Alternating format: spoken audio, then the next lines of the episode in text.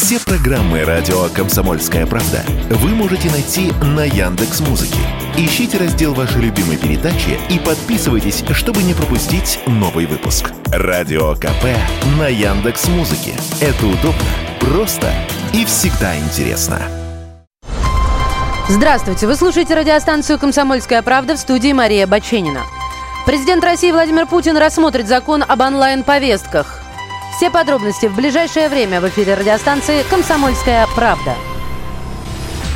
Совет Федерации в среду одобрил изменения в действующее законодательство, которые предполагают создание единого реестра военнообязанных, а также вводят электронные повестки и ограничения для уклонистов. Президент России Владимир Путин рассмотрит закон об онлайн-повестках, как только он поступит к нему на подпись. Об этом заявил пресс-секретарь главы государства Дмитрий Песков. Работали эксперты, было много разъяснений по этому закону. Как это принималось в соответствии с процедурой, предусмотренной в Госдуме. Если есть какие-то вопросы по нюансам, связанные с процедурой, то лучше их адресовать также в Государственную Думу. Что касается в целом этого законопроекта, то здесь нужно, наверное, нам э, отдавать себе отчет в том, что речь идет о том, что мы должны упорядочить систему учета и призыва, значит, э, тех, кто должен служить в армии. В армии у нас должны служить призывники по Конституции. Это конституционная обязанность граждан. Когда началась специальная военная операция, мы с вами увидели, что местами, местами у нас в военкоматах много бардака. Вот как раз этот законопроект призван этот бардак а. исправить, б. сделать современным, эффективным и удобным для граждан. Глава Совета по правам человека при президенте России Валерий Фадеев просит Минцифры и законодателей ответить на некоторые логистические вопросы по электронным повесткам. Например, а, Валерий Фадеев а, спрашивает о том, как быть, если у человека нет аккаунта на портале. Что делать, если нет смартфона или компьютера? Он с вами сейчас на связи. Глава Совета по правам человека, советник президента Валерий Фадеев. Валерий Александрович, здравствуйте. Здравствуйте. Валерий Александрович, скажите, пожалуйста, вот помимо вопросов, э, которые я озвучила, какие еще возникают и какие ответы на них э, вы видите? Время, к счастью, есть, э, потому что министр Шадаев сказал, что он планирует э, сдать в эксплуатацию эту новую систему к осени, ну, сентябрь, не знаю, может быть, октябрь.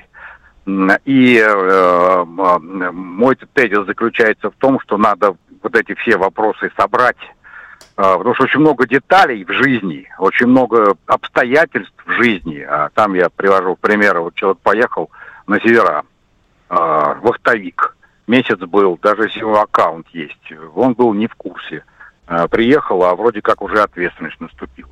Вот таких обстоятельств очень много. Я вам напомню, что когда была эпидемия, началась эпидемия и коронавируса э, тоже использовали разного рода электронные методы. Например, э, помните, когда э, прописывали нахождение у себя в квартире и нельзя было выходить из квартиры. И следили с помощью, с помощью телефонов, айфонов, фотографии надо было отправлять. И там были ошибки. И людей штрафовали ошибочно это вызывало ну, определенное напряжение. И так эпидемия, да еще и тут, тут вот такие неприятные. Надо избежать таких ошибок. Надо избежать э, социального напряжения, которое может возникнуть вследствие этих ошибок. Вот, собственно, мой несложный пафос моего заявления. Ну, почему же пафос? Я с вами здесь не соглашусь. Это, на мой взгляд, конструктивизм практически стопроцентный. Но, тем не менее, если быть э, более предметными для наших слушателей в первую очередь, действительно, таких, я цитирую вас, неоцифрованных людей у нас много, особенно в глубинке. А, то есть тех, у кого нет э, аккаунта, потому что нет смартфона или же нет компьютера. И это вполне допустимо. Как решать эту проблему, я, допустим, даже не могу себе представить. Э, то есть должен быть какой-то централизованный пункт, что ли? Хочу, хочу заметить, что никто не отменял м, традиционные повестки на бумаге. А, ну и, конечно, придется в тех населенных пунктах, где м, плохо с интернетом или, или не зарегистрированы люди, нет у них аккаунтов, значит, надо будет четко выполнять э, процедуры по прежней схеме. Здесь тоже важно, чтобы власти исполнительные не полагались на электронику, на новые методы и позабыли бы о старых традиционных методах. Вот это тоже надо понять. Помните, как опять-таки во время эпидемии переводили школы на дистанционный режим, в некоторых населенных пунктах, деревнях не было интернета, показывали там пацанов, которые на березы залезали, чтобы связаться. Вот, вот этого нам не надо, понимаете?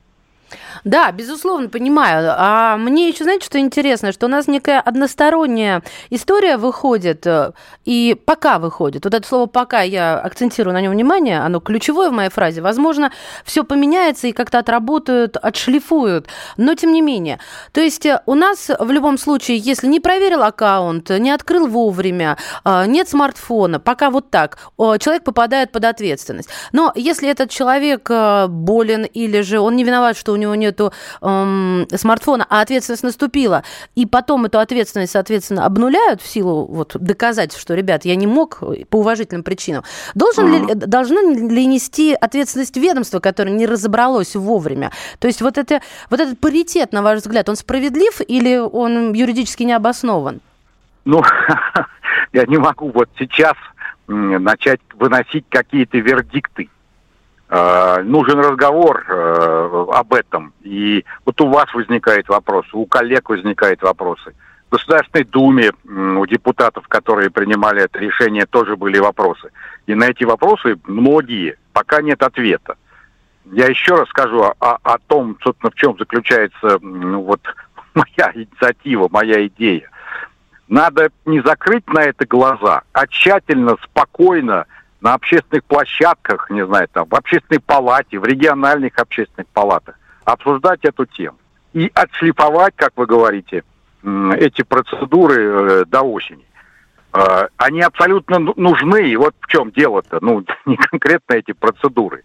Вот у вас коллега Песков только что был в эфире, я слышал. Э, конечно, это же конституционная обязанность всех граждан, военнослужащих, военнообязанных, да, конституционный долг, э, значит, если Родина призвала ее зачищать, э, или в армию идти э, там, осенью и, и весной. Но система не работает. Плохо работает, но хуже, чем она могла бы работать. Поэтому можно приветствовать в этом отношении усилия властей и депутатов, которые пытаются систему отладить, сделать ее эффективнее. Но любое изменение системы, любая отладка системы сложной системы, а, имеет, конечно, определенные э, негативные аспекты, которые надо устранить. Вот здесь нет, я бы как, можно меньше политики здесь должно быть. Мы должны отнестись к этому очень трезво, нерационально. Валерий Александрович, а действующая до этого момента система была несовершенна. На ваш взгляд, этот шаг сделает ее более совершенной или могут э, помешать э, вот вы... хотя бы то, тот, тот слой фактов, который вы привели я в качестве скажу, вопросов? Я вам скажу вот так. Мы ее обязаны сделать более совершенной. Обязаны. А, и страна сейчас не в том положении, мы с целым Западом воюем, понимаете, не в том положении, чтобы э, вот систему призыва, систему военкоматов оставлять такой архаичной, какой она была э, в начале 90-х годов. Мы просто обязаны это сделать. Это задача и государства, если хотите, всего общества. Потому что, понимаете, у людей тоже возникают вопросы. Меня призвали, я пошел в армию, или мать говорит, мы его, значит, сына призвали, а вот этот нигде не зарегистрирован, его не призвали. Это же несправедливо. Да. В этом отношении все должны находиться в одинаковом положении. Все должны быть учтены. Болен, значит, соответственно, отсрочка или, или, или не призывают в армию. То есть все должно определенный... быть прозрачно, все должно быть всем Конечно. понятно и четко, и таким образом Конечно. и желание возникнет а, не сегодня, так завтра, благодаря вот этой социальной справедливости.